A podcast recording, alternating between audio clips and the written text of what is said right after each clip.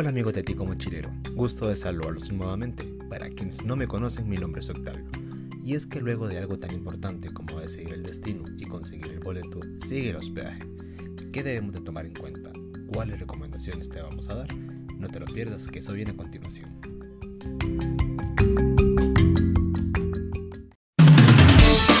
Bienvenidos al primer podcast de los amantes de viajar y vivir la aventura al máximo. Prepárate y presta atención a lo que los chicos de Tico Mochilero te tienen preparado hoy. Hoy les traemos un invitado especial que compartirá con nosotros. Nos viene a motivar y a inspirar. Así que, ¿listos para escuchar? Hola Edson, ¿cómo estás? ¿Y vos qué tal? Todo súper bien, por dicha. Le estaba comentando a los oyentes que hoy vamos como en continuación con el paso número 2. Ya tenemos el boleto y el destino, ahora vamos con los hospedajes. Ok, perfecto. ¿Qué plataformas son las que utilizas a la hora de ya elegir este, dónde, dónde quieres ir en el destino? Este, bueno, yo utilizo lo que son tres aplicaciones o tres plataformas. Este, lo que es booking.com, eh, Airbnb y lo que es este Hostelworld. También esa la descubrí hace poco y hasta el momento ha sido muy buena. Esta última que me mencionas, por cierto, tiene lo de después de 10 noches, da una de cortesía, ¿cierto? Eh, sí, exacto es como un plus que la gente puede aprovechar y es una plataforma que hay que explotarlo un poco. ¿En base a qué vos elegís la plataforma o en qué verificas primero? Ok, este, bueno, lo que es Airbnb lo uso más que todo cuando este, es algún viaje en grupo. Eh, te lo, te lo voy a... Este, bueno, yo he hecho lo que es Guatemala, Cancún y Orlando en grupo. Hemos sido alrededor de de 15 a 20 personas. Entonces, es una buena opción, primero por el hecho de que este, te ahorras yo soy del pensar que cuando uno va a ir a conocer algún país es ir a conocer, es ir a turistear, es ir a caminar. Entonces no es la idea de pagar un hotel todo incluido porque al fin y al cabo no estás aprovechando eh, todas las, todos los pluses que te ofrece el hotel porque vos salís desde horas de la mañana y regresas hasta la pura noche. Entonces no estás disfrutando todo lo de lo... Al fin y al cabo, eh, di que necesitas un lugar para llegar a dormir y bañarse. Nada más. Eh, y, Airbnb me ha, bueno, me ha sido una buena opción, como te digo, porque hemos hecho varios viajes en grupo y nos ha sido muy, muy económico. En Cancún, por ejemplo, fuimos seis noches y, sí, correcto, seis noches y siete días. Y aproximadamente el hospedaje por persona nos salió en 50 mil colones. Y la casa era en un lugar céntrico, tenía piscina, aire acondicionado, tenía este, cada habitación tenía su cuarto, eh, perdón, cada habitación tenía su baño. Y este, el lugar era bonito, la casa en sí era una, era una casa este, cómodo y este súper grande porque sí éramos bastante los que estábamos ahí en, en, Cancún. El tema de hospedajes en Cancún, en lo que es propiamente en un hotel, es súper caro.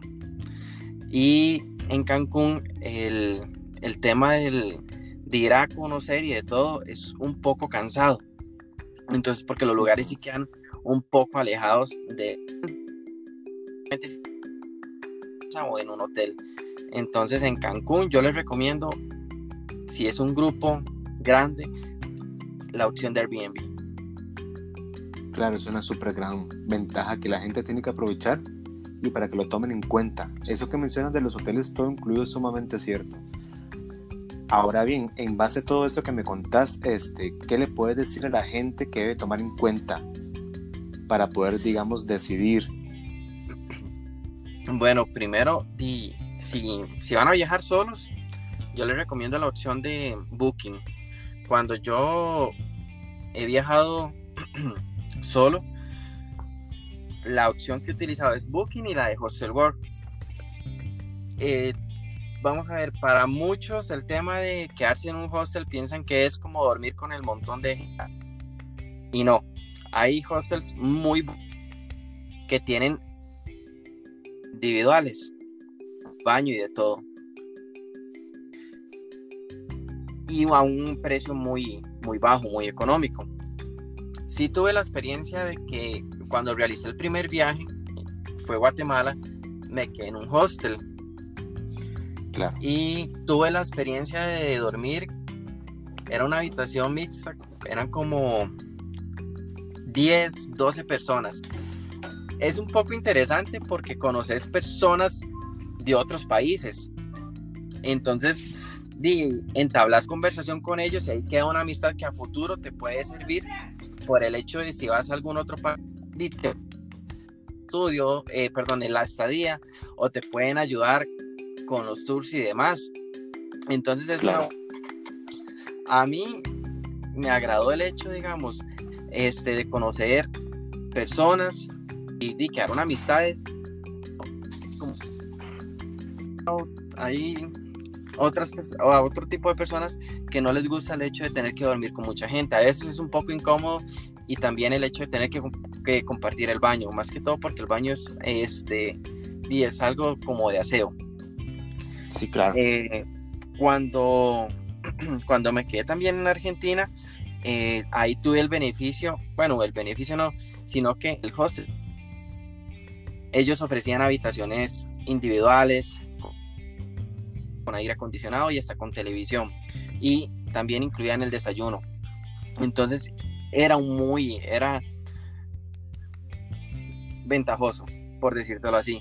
Este, pero sí, digamos, esas son las opciones que, o las recomendaciones que les puedo dar cuando vayan a buscar hostels en booking.com, valoren o hagan una, como, una categoría así con diferentes hoteles.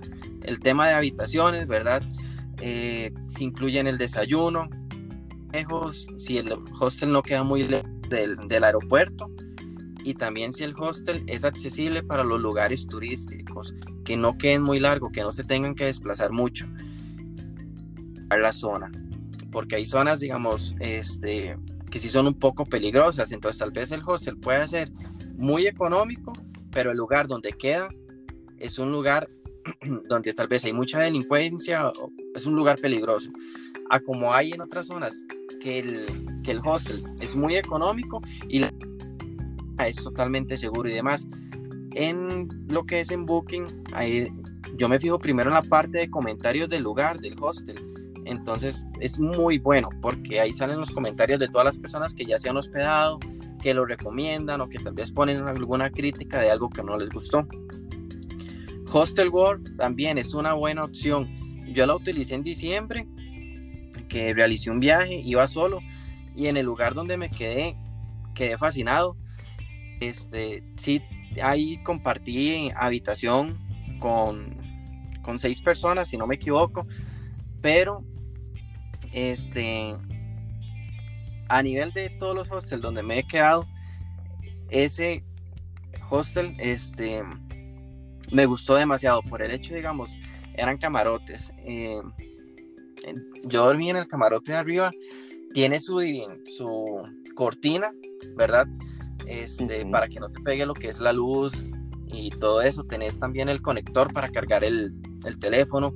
Tiene una cajita fuerte. También tiene otra, como una especie de un cajón con contraseña y de todo para que guardes la maleta. Y tienes una lamparita de noche para que puedas, si quieres leer y demás, y que a los demás no les va. Entonces, es una, una buena opción. Les, sí les recomiendo que, antes de irse por un hotel, vean bien la, opción de hostel. Como les digo, en un hostel se pueden ahorrar de hasta un 60%. Entonces, esa es como la, recomendación que yo les doy. Claro, es un súper ahorro. ¿Y acá en Costa Rica lo has utilizado? Acá en Costa Rica, sí, claro. Lo, lo he utilizado en Puerto Viejo y en Guanacaste. Y es un éxito, de verdad. si has encontrado muy buenas recomendaciones como para que la gente saque el ratito y las pueda buscar. Sí, sí, sí, claro. De hecho, hay, vamos a ver, este, tengo amistades que tal vez no son como muy ágiles con el hecho de, del hospedaje y, y siempre me dicen, eh, ayúdame por favor con el tema del hospedaje y demás. Entonces ya yo les digo, ok, vamos a buscar en Booking, ¿cuántas personas van? Entonces ya me dicen, vamos tantos, ok. Busco la cantidad de, bueno, pongo la cantidad de personas, las fechas y les mando como varias opciones. Entonces les digo, ok, aquí están estas opciones. Esta incluye el desayuno, esta no te incluye el desayuno, pero si lo quieres incluir te cobra tanto adicional. Eh, esta también te incluye el desayuno, pero esta queda a tantos kilómetros del centro y del aeropuerto. Valoren a ver cuál les sirve. Muchas veces nos vamos por el hecho de que eh, es muy económico, pero no estamos viendo el tema de, de, como les decía, de lo largo que queda del aeropuerto, de los lugares turísticos. Eso es algo que uno debe tomar en cuenta. Claro, y también es muy bueno que la gente verifique porque las distintas plataformas, cómo compiten entre sí, ofrecen este, sus sistemas de lealtad para que la gente las, las utilice más. Correcto, de, de hecho booking.com, este, cuando si sos el que usas frecuente, bueno, cliente frecuente de, de, la aplicación, este, ellos ya te pasan a, otro, a otra categoría, que hasta te dan, te brindan lo que es el, un servicio de taxi y demás por parte del hotel y no te lo cobran. Este, porque digamos, ya yo estoy en esa categoría, entonces como les digo, Booking es una buena opción. Hasta el día de hoy no he tenido ningún problema con ellos. Cuando he reservado este, y he tenido como algún inconveniente con el tema de que tal vez tengo que cancelar la reservación, llamo al hotel y ellos inmediatamente me ayudan. Entonces es, es una buena, es una buena opción para, para toda la gente que va a viajar, tal vez en compartir eso, ir solos. Ajá. Ahora bien, ¿y te ha ocurrido algún chasco, por así decirlo, en este proceso de lo que es el, la reservación? Eh, bueno, que yo recuerde, no. De momento todavía no he tenido ningún, como ningún chasco ni nada. Este, porque siempre, digamos, con el tema de la reservación sí tengo, el, sí tengo demasiado cuidado.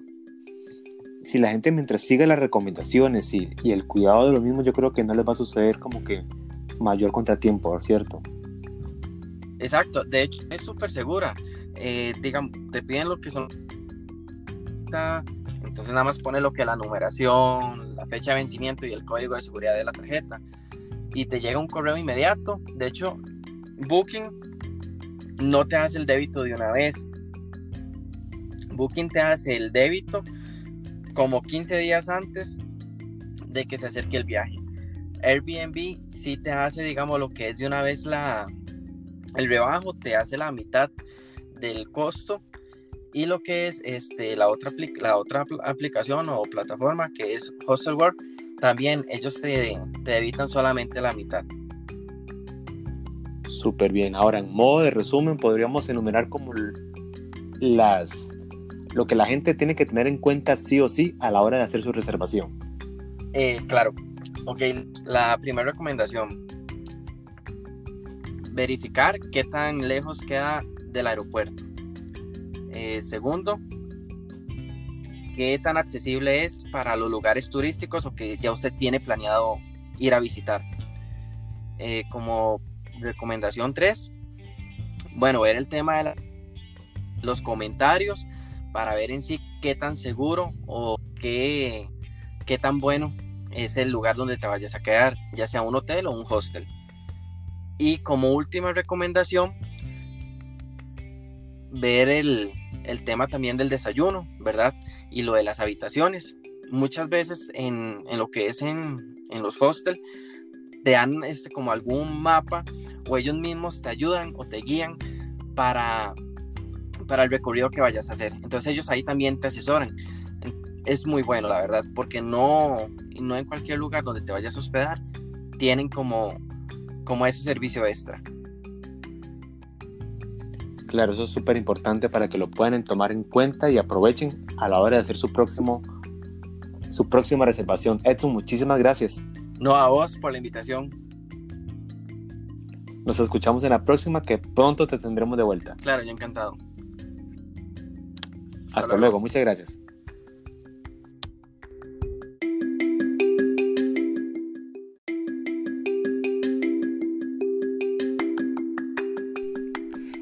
Todo por el día de hoy.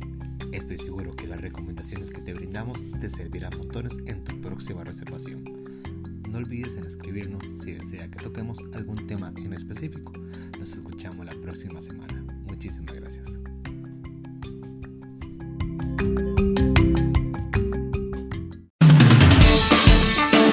Eso fue todo por hoy. No olviden seguirnos en nuestras redes sociales como Tico Mochilero. Nos escuchamos pronto en un nuevo podcast.